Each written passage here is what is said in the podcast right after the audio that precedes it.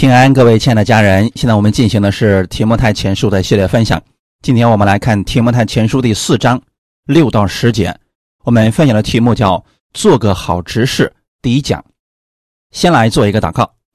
天父，感谢赞美你给我们预备这个时间，我们一起来查考圣经，借着你的话语，让我们更明白你的旨意，知道当如何去行，也赐给我们智慧，让我们在生活当中可以熟练的使用这些真理。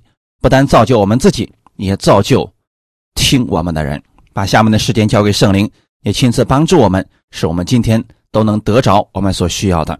奉主耶稣的名祷告，阿门。提摩太前书第四章六到十节：你若将这些事提醒弟兄们，便是基督耶稣的好执事，在真道的话语和你向来所服从的善道上。得了教育，只是要弃绝那世俗的言语和老妇荒谬的话，在镜前上操练自己，操练身体益处还少，唯独镜前，凡事都有益处，因有今生和来生的应许。这话是可信的，是十分可佩服的。我们劳苦努力。正是为此，因我们的指望在乎永生的神，他是万人的救主，更是信徒的救主。阿门。上次我们提到教会执事的资格，在此保罗向提摩太论到了另一种执事，这种执事在教会里，他没有职务。但是做的事情却和执事是一样的，这里指的是广义的执事，泛指一切服侍主的人。这执事被称为基督耶稣的执事，可见这样的服侍人员是从主耶稣那里接受托付、接受差遣，向主忠心。虽然不一定。在规定的教会里看得见他们的职分，甚至说很多人并不知道他们是在服侍神，可是他们是按着在基督面前所领受的感动，从主那里领受的使命，为着忠心与基督而行，这就是基督耶稣的好指示。你就比如说。现在很多人他没有时间去教会，或者说他没有教会，但是呢，他在网络上的时候也会通过一些方式把真理传递出去。看到有人在真道方面有疑惑，他也会去给他们解答。那这就是基督耶稣的好知识。这个知识呢，不是说是由某一个教会的弟兄姊妹啊一块举荐出来的，也不是由某个牧师。认可推荐出来了，而是他领受了从神而来的这个能力责任，那他就做这样的事情了。保罗在此劝勉提摩太要做基督耶稣的好执事，执事的主要工作就是去服侍人、去做事情的。虽然没有人看见他在基督面前是怎么样忠心。但是，他还会忠心的去做。如何才能做基督耶稣忠心的好执事呢？第六节，你若将这些事提醒弟兄们，便是基督耶稣的好执事。这里有一个关键词叫提醒，它不是命令，更不是指责。可见呀。耶稣基督的执事，他在教导人的时候是以提醒为主。如果在一个教会当中，那么牧师有时候可能会命令信徒，如果他在做这样的事情，就把他赶出教会。但是在今天咱们讲的这个职分当中呢，这个执事他只是提醒，提醒也表示这些事情有很多时候。信徒不在意、不留心，所以才需要被人提醒。很多人信耶稣，并不知道如何把神的话语用在生活当中，甚至说在生活当中，即便这个事情马上危险就来临了，可是呢，他们依然没有察觉。那这个时候就需要从神那儿领受感动的人去提醒其他的人。你比如说前几年的时候，我就提醒过弟兄姊妹说，如果你手里边有两套以上的房子，那么你最好是留一套自己住的，其他的就出售出去好了。那个时候呢，这个房子还是非常好卖的。有些人听了，那有些人呢，他不当回事说：“哎呀，现在势头这么好，嗯，你说那个不一定正确。”那这个事情现在已经体现出来了。等你发现的时候，发现已经晚了。这个就叫做提醒。提醒的意思就是，我只把我领受的告诉你。那至于你听不听，那你自己决定好了。如果有人听了，那么他就受益处了；如果他没有听，那么事后他会知道，这个确实是从神而来的。那么大家在。顺序的听我讲到的人就应该知道，我从神那儿领受到了，那我就会提醒你们。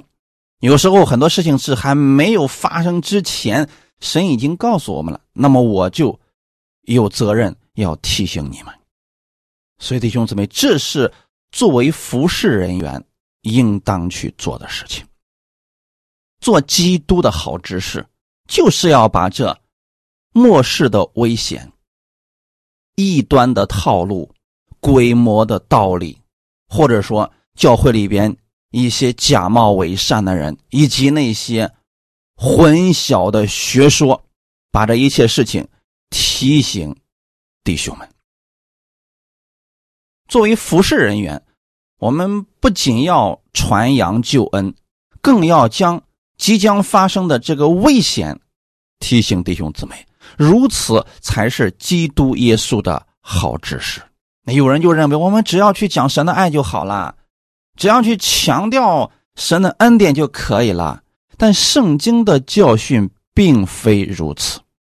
如果说没有仇敌的破坏，那我们只管讲神的爱，讲神的好处，这些没有问题。但现在是，如果我们已经看到异端或者说混乱的事情即将影响弟兄姊妹了，就应该。把这即将到来的危险告诉给弟兄姊妹，让他们知道当如何去行。因为并不是每一个人信了主之后都能直接从神那里得着这样的启示的。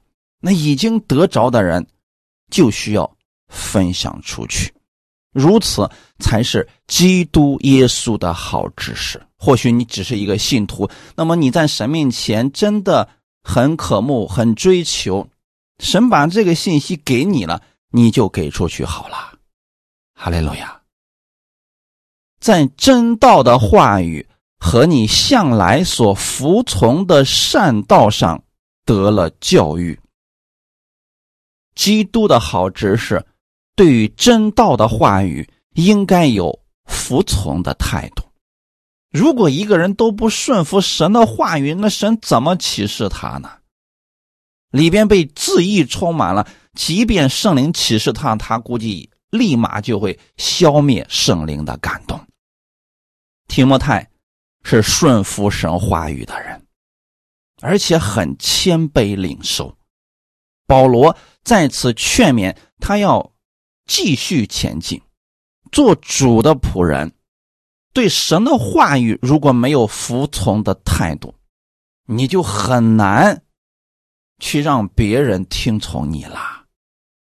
我们顺服真道，并不代表我们谁的话都要信，而是以圣经为标准来分辨别人所讲的话语。假如人所说的是合乎神的道，那我们。就该去听从。如果说别人所说的不符合真道，那不管他是谁，我们都不要去听从，千万不能盲目的服从其他人。哈利路亚。很多时候啊，人容易轻看那些不知名的被神使用的人，反而有些人呢重看那些知名的牧者，认为他所说的那绝对不会错的。如此有名的大牧者，怎么可能会出错呢？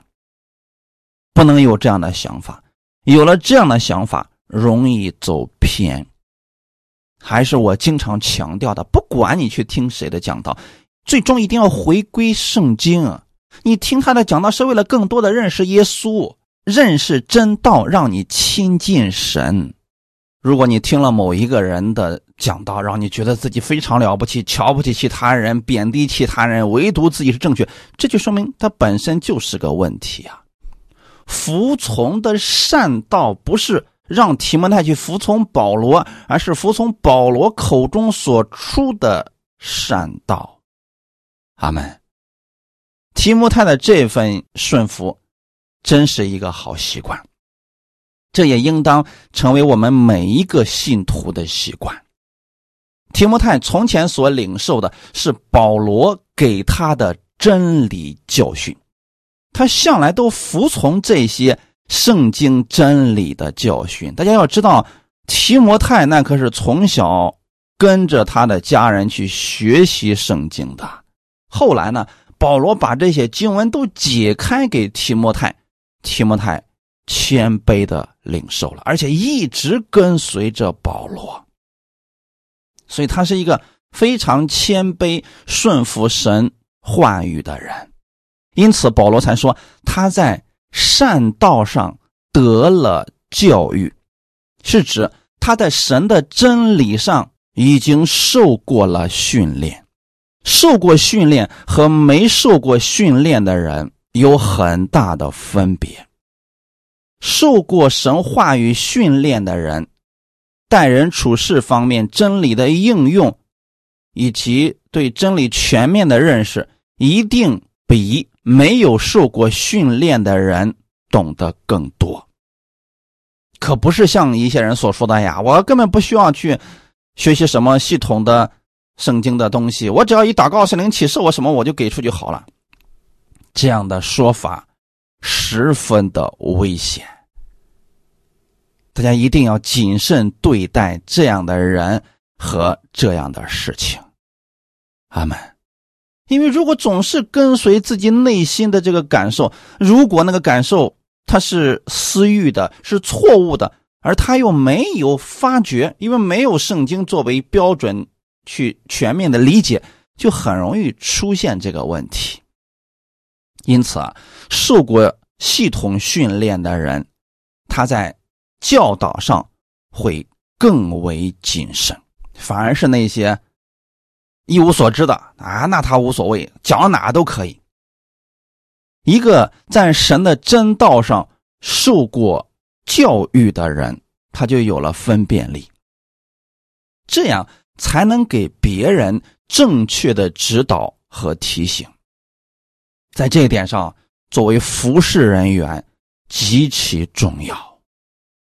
如果一个人只是受了感动就开始做牧者，就开始建教会，完全没有经过训练，很容易会把人带偏的。所以你呢，在跟随一个牧者的时候，一定要把这些事情。详细的了解了，阿门。他可以有感动，说出神当时给他的一些预言啊，或者什么的，这个是没有问题的。这就是我们今天所讲的好执事，他是可以做的，但那不代表他可以做牧者、建教会、管理教会，这些必须要经过训练才可以。在真道上得了教育的人，是在真理上。已经受过了造就，有好的根基，明白纯正的道理，能分辨是非，晓得如何从主的话语上领受。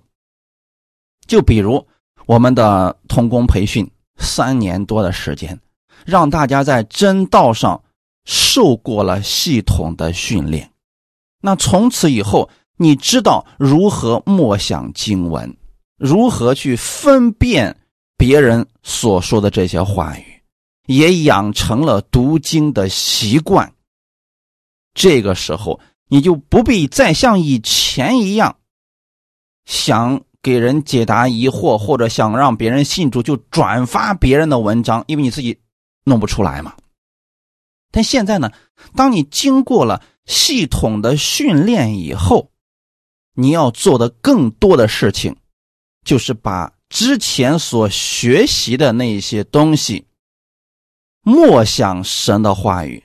当别人有需要的时候，你可以直接变成你的领受，给别人去安慰别人、教导别人、提醒别人。这就是耶稣基督的。好知识，所以经过系统训练的人，我不建议你们遇到问题再去直接转发一个人的东西给别人。我更多的是希望你们理解了，变成自己的话语，去给别人带来劝勉。一个在真道上受过训练的人，他对真理有了清楚的认知，也知道了自己的使命。能认清自己的位置，如此就可以跟别人搭配，做童工，一起来服侍主，这就可以成为基督耶稣的好指示。在他明白了自己的使命以后，即便遇到困难，他也不会轻言放弃。那如果没有经过训练的人，只是。凭着一时的心血来潮，想到哪儿就做到哪儿。如果他遇到了难处，他很有可能就放弃信仰了。这就是为什么在过去很多年当中，有些人已经成为了牧者了，就是因为遇到了困难，结果扔下教会，自己上班去了，不干了。原因是什么呢？很有可能他一开始就不明白自己的使命。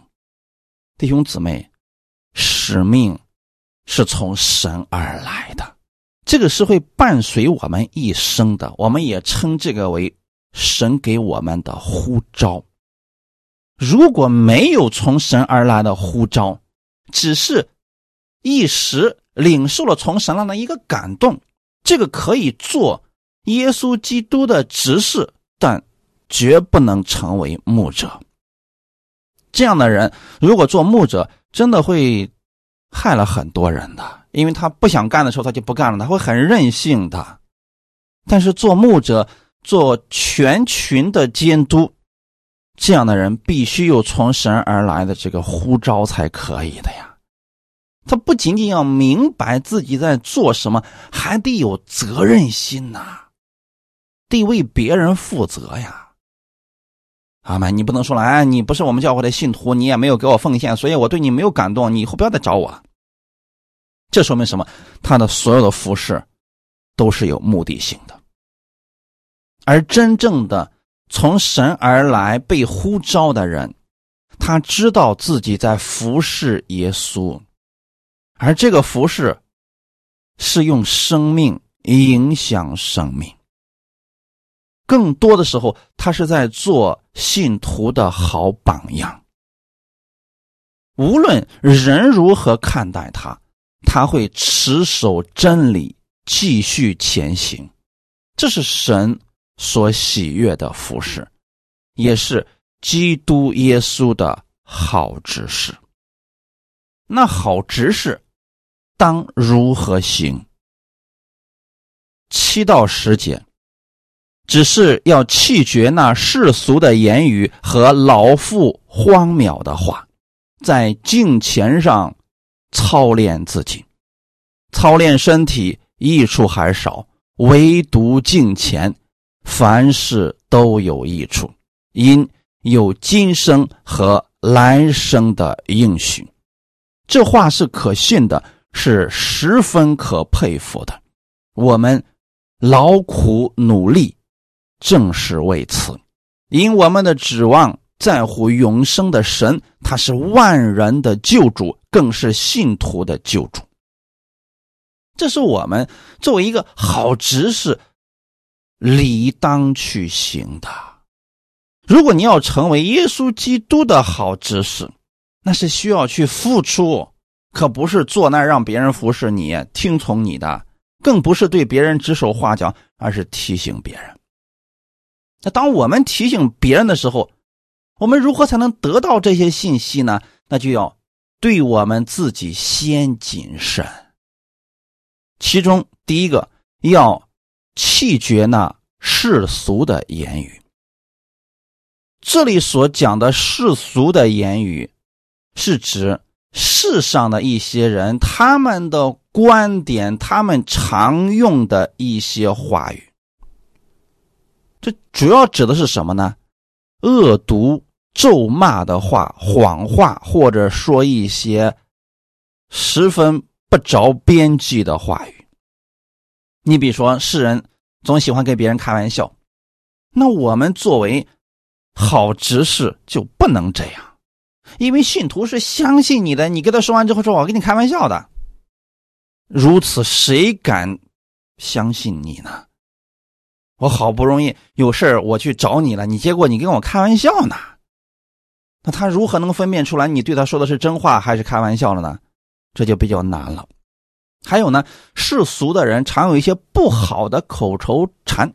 那么，信徒在信主之后，我们作为服侍人员说话要谨慎自己，特别是服侍人员呀。你这个说话如果后面带脏话，虽然说对其他人没什么太大的伤害，总的来讲呢，总是差点那么个意思。因为有些人他说话吧，后面就要带一个脏字，他不是骂人，他是已经习惯了，已经成为一个口头语了。我们信主之后要弃绝这些世俗的言语，不是说不能像世人一样去说话，只是说啊，有一些拿不上台面的那些东西，我们不要去讲了。这里主要要求的是教会里面。侍奉主的人，特别是你想做基督耶稣的好执事，更要在这些话语上谨慎。谨慎我们的言语非常的重要。我透过两段经文给大家讲解一下这个。第一个是彼得前书第三章第十节，因为经上说：“人若爱生命，愿享美福。”需要禁止舌头不出恶言，嘴唇不说诡诈的话。好，你会发现了没有？当我们已经信了主的人，特别已经参与到服侍的人，你若爱生命，愿享美福，就一定要禁止舌头，就是不要什么话都说。信徒们可以抱怨，可以想哪儿就说哪儿。但作为服侍人员，你要做他们的榜样，要去引导他们、提醒他们。如果你都这样的话，那其他人就会跟你一样了。我们的口里面不能出恶言，恶言是指什么呀？咒诅的话语，嘴唇不说诡诈的话。这诡诈的话指的又是什么呢？口是心非的，欺骗别人的话语。你的话是你就说是不是你就说不是，因为我们所有的这个服侍都是在神面前的。世人口里边会说诡诈的话，明明他心里不是这么想，他他嘴上要说了，哎呀，我是这样想的，欺骗你嘛。但是我们服侍人员绝不能做这样的事情。我们心里所想的和口里所说的一定要一致。你如果实在不愿意说，你可以闭口不言，或者说我不想说，但你也没有必要口是心非，说诡诈的话，就是为了取悦别人。说一些连自己都不相信的话语，那世人现在很多人就是这个样子的呀。我们不能学他们。约翰三书一章九到十节，我曾略略的写信给教会，但那在教会中好为首的丢特肥不接待我们，所以我若去，必要提说他所行的事，就是他用恶言妄论我们。还不以此为足，他自己不接待弟兄，有人愿意接待，他也禁止，并且将接待弟兄的人赶出教会。好，我们先来看一下啊，这是约翰所写的《约翰三书》，教会当中出现了什么样的人呢？好为首的丢特菲，这个丢特菲很明显，他不是弟兄，结果他心中有恶，他是站在执事的位置上，不做耶稣基督的好执事，反在作恶。所以这时候，约翰说了：“我若去，一定要揭穿他的这些恶事。他到底做了什么事情呢？用恶言妄论我们，那就是说啊，这个丢特菲口中有很多论断使徒的话语。因此，弟兄姊妹，如果你看到有一些人，他自称是牧者或者服侍人员，在他的嘴里边常常是论断这个人不好，那个人不好，这个牧师不好，那个不牧师不好，这个教会不好，那个教会不好。这样的人，你一定要远离他们。这说明他内心当中没多少真理。这个丢特菲就做这样的事情，用恶言去妄论使徒。他不明白真理，他还要说别人是错的。而他的恶行还不止这些，他自己不接待弟兄，就是外面来了人了，好，他不接待，有人去接待他也禁止，那肯定是有私心的呀。而且呢，把接待弟兄的人赶出教会去了，那他想在教会当中做王啊。很明显，这丢特菲不是服从真理的人。他也不是真的想服侍教会，他是在教会当中做王。那如果你是在这间教会，你怎么办呢？要勇敢的站出来，指出他的问题。就算被赶出教会了，也得做这样的事情。约翰是准备要做这样的事情，要纠正大家在真理上的一些错误的看见。所以，弟兄姊妹，这是我们作为服侍人员理当去提醒的事情。希望大家呢，在这样的事情上一定要谨慎，要弃绝那些世俗的言语，不要别人给你说几句好听的，你就相信他啊。那有时候吧，能指出你问题的人，或许真的是在意你的人。第二。弃绝老妇荒谬的话语，荒谬的就是指无凭无据的。这里所说的荒谬的话语和第一章第四节所说的荒谬无凭是同一类的，但是在本文当中啊，他在前面加上了一个老妇，老妇荒谬的话语，他的意思不一定是指说话的人。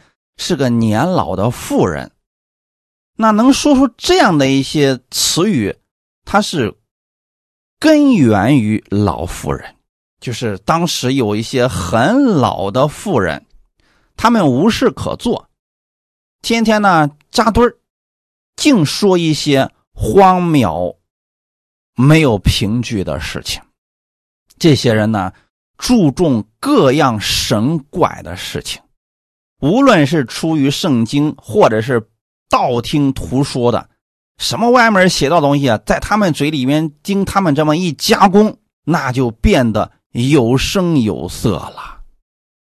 而他们呢，最喜欢的就是扎堆一块儿去讨论这些事情。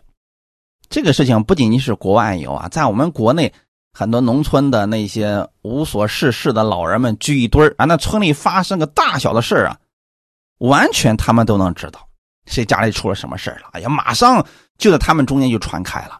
也许只是一点小小的问题，经他们一加工之后啊，那就马上变成新闻呢。所以说，这样的老妇荒谬的话语，是我们一定要弃绝的。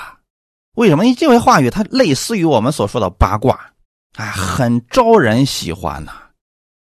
而一些人。特别容易受其影响呀，而这种故事呢，因为它无凭无据，一旦流传出去，往往会带着神秘的成分，所以人们宁可信其有。哎，觉得说人家能说出来，说的是这么的形形色色的，那肯定是真的呀。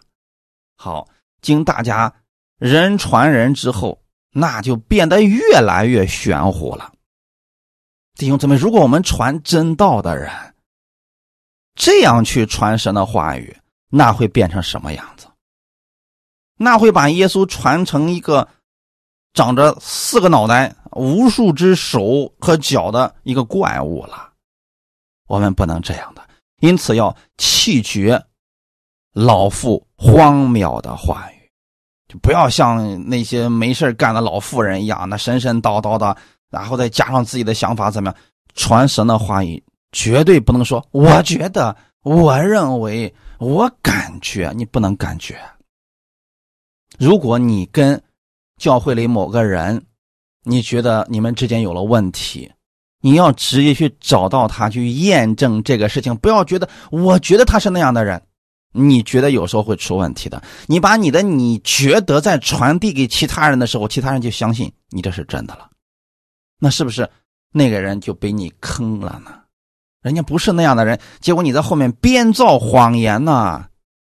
因此，这是我们一定在教会当中要杜绝的事情。一旦教会当中成了这样的一个流言蜚语所在之地，那真道就没办法传下去了。听了这样话的人，完全不会有信心了。因此啊。对于此类的事儿，毫无益处的事情，又败坏人信心的事情，我们要拒绝它。阿门。所以保罗提醒提摩太，不单他自己要弃绝这些话语，也要教导其他人别做这样的事情。第三点，在敬前上操练自己。前面两点是告诉我们。有些东西是我们要拒绝的，那我们应该做什么事情呢？在敬前上操练自己。敬前你可以理解为对神的尊敬，这是一种心态。操练敬虔就是要让我们学习把神放在首位这样的生活方式。先要有这样的心，然后再借着操练。你就可以做到了。他们要过尊敬神的生活，不能走偏了。有很多人是心里惧怕神，看不到神的恩典，总认为神是十分严厉又苛刻的，所以他一提到神，提到耶稣，他觉得很惧怕。这是第一种错误的认知。那第二种呢，就是把神当仆人。自己想有什么的事情，就说主耶稣，你给我成就这个事儿，神你给我成就那个事儿，把神当做仆人来满足自己的私欲，这些都是个问题。因此啊，敬虔是让我们能够处在一个正确的位置上去看待神，尊敬神。阿门。操练，这就表示这个敬虔是需要我们去熟练应用的，因为一不小心啊。我们要么心里惧怕神，要么呢就过放纵的生活了。因此，我们需要操练，就是让这个成为一个平衡啊，既不要跑到左边，也不要全部都跑到右边。所有的信徒，在神的眼中，都算是敬虔的人；没有信主的人，则算为不敬虔的人。这个在新约书信当中啊，很多地方其实已经用到了这些。比如说，彼得后书里边提到神要灭索多玛、俄摩拉的时候，就说了：“主知道搭救敬虔的人，把不义的人留在刑罚之下。”那这里敬虔的人指的就是罗德。罗德行为好吗？好像并不怎么好。因此，敬钱很多人是直接把它跟行为挂钩了。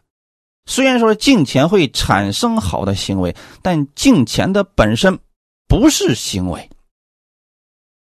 罗德的行为并不好啊，他算是一个得救的人，但是看他的行为呢，跟世上的人没什么区别。贪恋权贵，贪恋钱，等等啊，这个世上的好处他都想要，所以他跟亚伯拉罕之间离得越来越远，但他仍然在神的眼中是一个敬虔的人，神还是把他从索多玛。救出来了，只是说呢，罗德他没有操练敬虔，他虽然是信徒，但是他却过着世俗的生活。也就是说，神在他的生活当中没有居首位，他生命当中也不是把神放在首位，但他生命当中有神，这样的人当下非常的多。这样的人对神也没有信心，但是他们仍然是敬虔的。他们需要的是什么？在敬虔上操练自己。遇到事情的时候，你得提醒他，让他们学会去依靠神。这不正是我们所有服侍神的人理当去做的事情吗？我们就是把人带到神的面前来。让那些软弱的人学会如何去亲近神，从神那里得着力量。因此，我们需要在敬虔上不断的操练自己，让神在我们凡事上居首位。哈利路亚！这是我们需要去操练，就需要去不断的练习，成为熟练的，让耶稣基督在我们身上显出。荣美来，这样才能使基督借着我们彰显出他的美好。是因为神是要借着我们来做工的嘛？这样福音才能被传向外邦，才能被世人信服啊。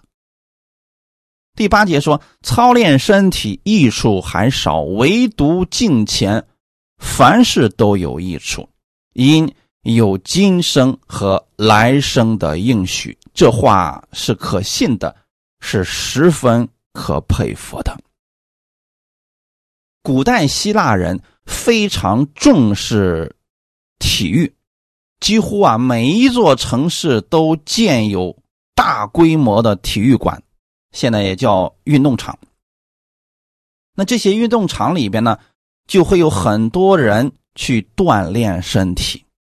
而这些人锻炼身体的目的，就是期望能够在竞赛当中夺得桂冠，这个要成为他们的奖赏。但尽管如此，他们所得的这个奖赏不过是能坏的冠冕而已。即便如此啊，希腊人非常热衷于锻炼身体。保罗并不否认锻炼身体是有益处的，我们一定要承认这一点啊。所以说，如果有基督徒去健身，你们不要嘲笑别人说：“呀，怎么这么没有信心呢？依靠神不好吗？非得去锻炼身体，以此来呃获取健康吗？我祷告我就可以了。”不要这样去嘲笑别人，不要说这种阴阳怪气的话。人家去锻炼身体，这是好事情，应当鼓励人们去做这个事情。操练身体有没有益处呢？当然是有益处的啦，阿门。但这些益处是少的，这些益处只不过关乎这几十年的肉身而已。保罗在此用操练身体可以得着益处来做比较，就是说，如果说你像希腊人那样喜欢锻炼身体。这个是有益处的，但益处跟敬钱比起来，它的益处就少很多了。因为锻炼身体可以强身健体，这个是有一定的好处的。但如果说属灵当中，我们去操练敬钱，以耶稣基督为首位去做事情，去服侍神。得着了从神而来的使命，这是更有益处的事情。阿门。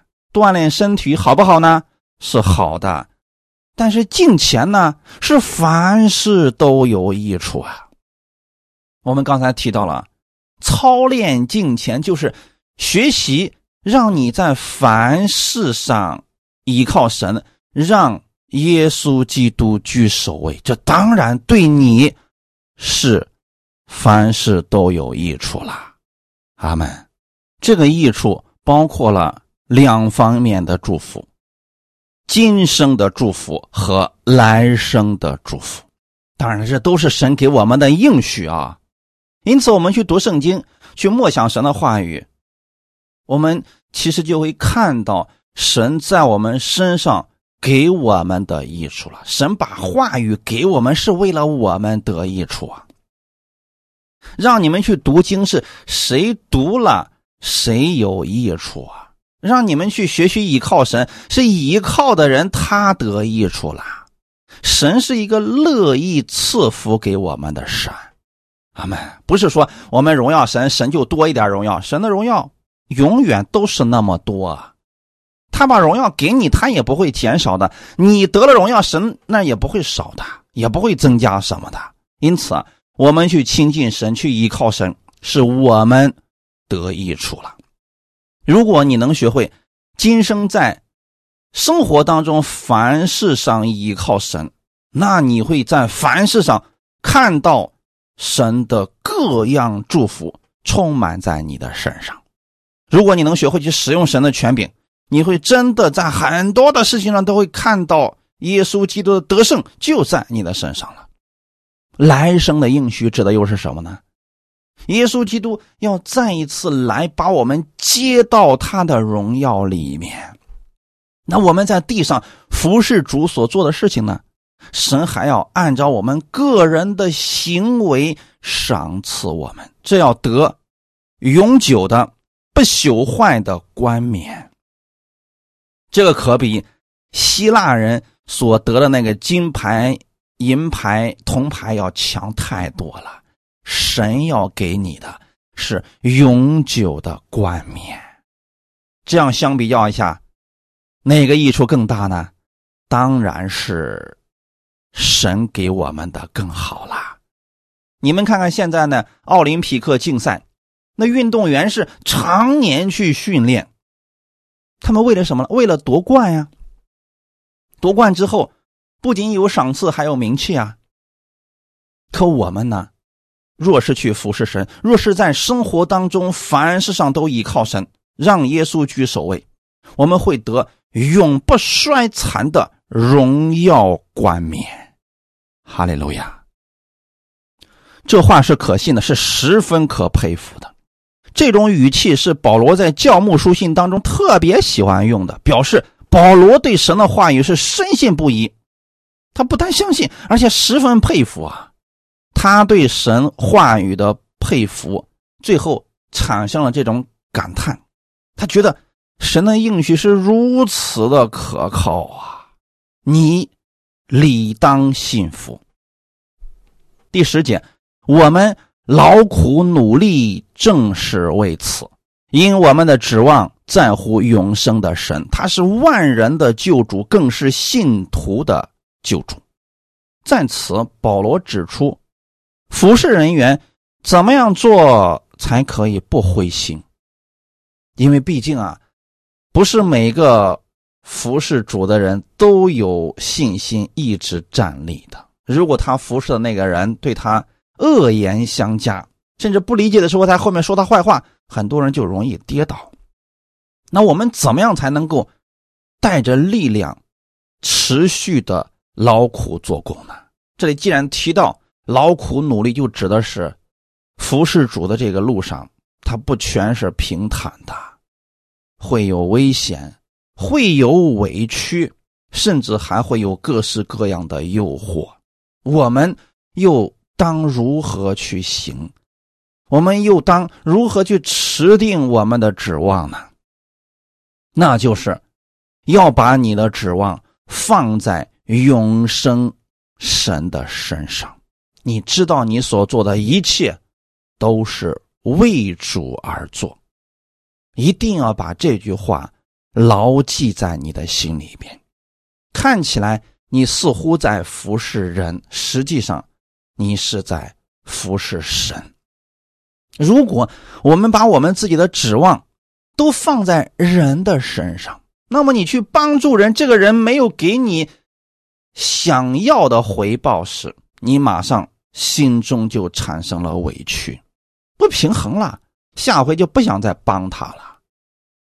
但如果说你把眼目放在神的身上，就算你帮助了他，他不理解你，反而诬陷你，你在神面前的赏赐，神不会少了你的。阿门。因此，我们应该用这样的指望持续去服侍，不要指望所有人都理解你，所有人都认可你，这不可能，连耶稣都做不到这一点因为并不是所有的人都愿意信耶稣，都愿意顺服真理的。那我们遇到这些事情该怎么办呢？持守我们该持守的真理。阿门。你要知道，你一切劳苦和努力都不是突然的。哥林多前书十五章五十七到五十八节，感谢神。使我们借着我们的主耶稣基督得胜，所以，我亲爱的弟兄们，你们务要坚固，不可摇动，常常竭力多做主公，因为知道你们的劳苦在主里面不是突然的。阿门。我们为主去服侍别人，这不是一件轻松的事情。是需要劳苦努力的，因此，当你决定去服侍的那一刻，不要想着去做短期的事情，要把它定成一生的目标。这样的话，你服侍这个人，短期内没有看到成效，也不要灰心，因为时间还长，我们继续服侍，有机会我们就服侍去提醒等等。这就是我们坐在了神的面前。要坚固你们的信心和盼望，不要被人给摇动了。要竭力多做主公，神知道你们为主所付出的，不会让你突然的。阿门。虽然世人不理解我们，为什么要为了主耶稣如此费心劳力？为什么要去操练敬虔？为什么要在生活当中把耶稣放在那么重要的位置？这些他们可能不理解，但神知道啊，因为我们所做的一切都存在神的那里。只要你是因着主的爱去付出的，不会说人没有给你回报，神也不给你，不会的。你所付出的，神都记得呢。就算你付出了，没有做出成功的果效来，也不要紧。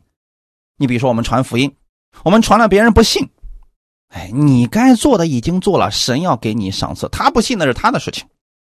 我们去提醒别人呢，你提醒了别人，如果没有听，你该做的事情已经做了。感谢主，你的赏赐神会给你。那如果他听了你的劝告和提醒，他回头了，他地上也得着益处了。感谢主啊！如果他不听，他受损失了，但是你该得的赏赐一点都不会少。这样讲的话，是不是服侍我们就不必带着那么大的内疚和自责去做了呢？哎呀，今天我给一个人传福音了，他不信呢，他不听呢，还骂了我一顿，我好难过呀，我好受伤啊！你。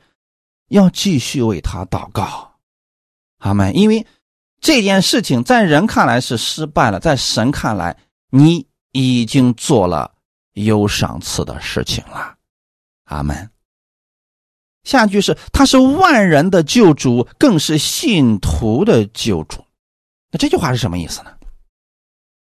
我们需要通过另外一段经文给大家解开。格林多后书第一章第十节，他曾救我们脱离那极大的死亡，现在仍要救我们，并且我们指望他将来还要救我们。这节经文将神的救赎分成了三部分，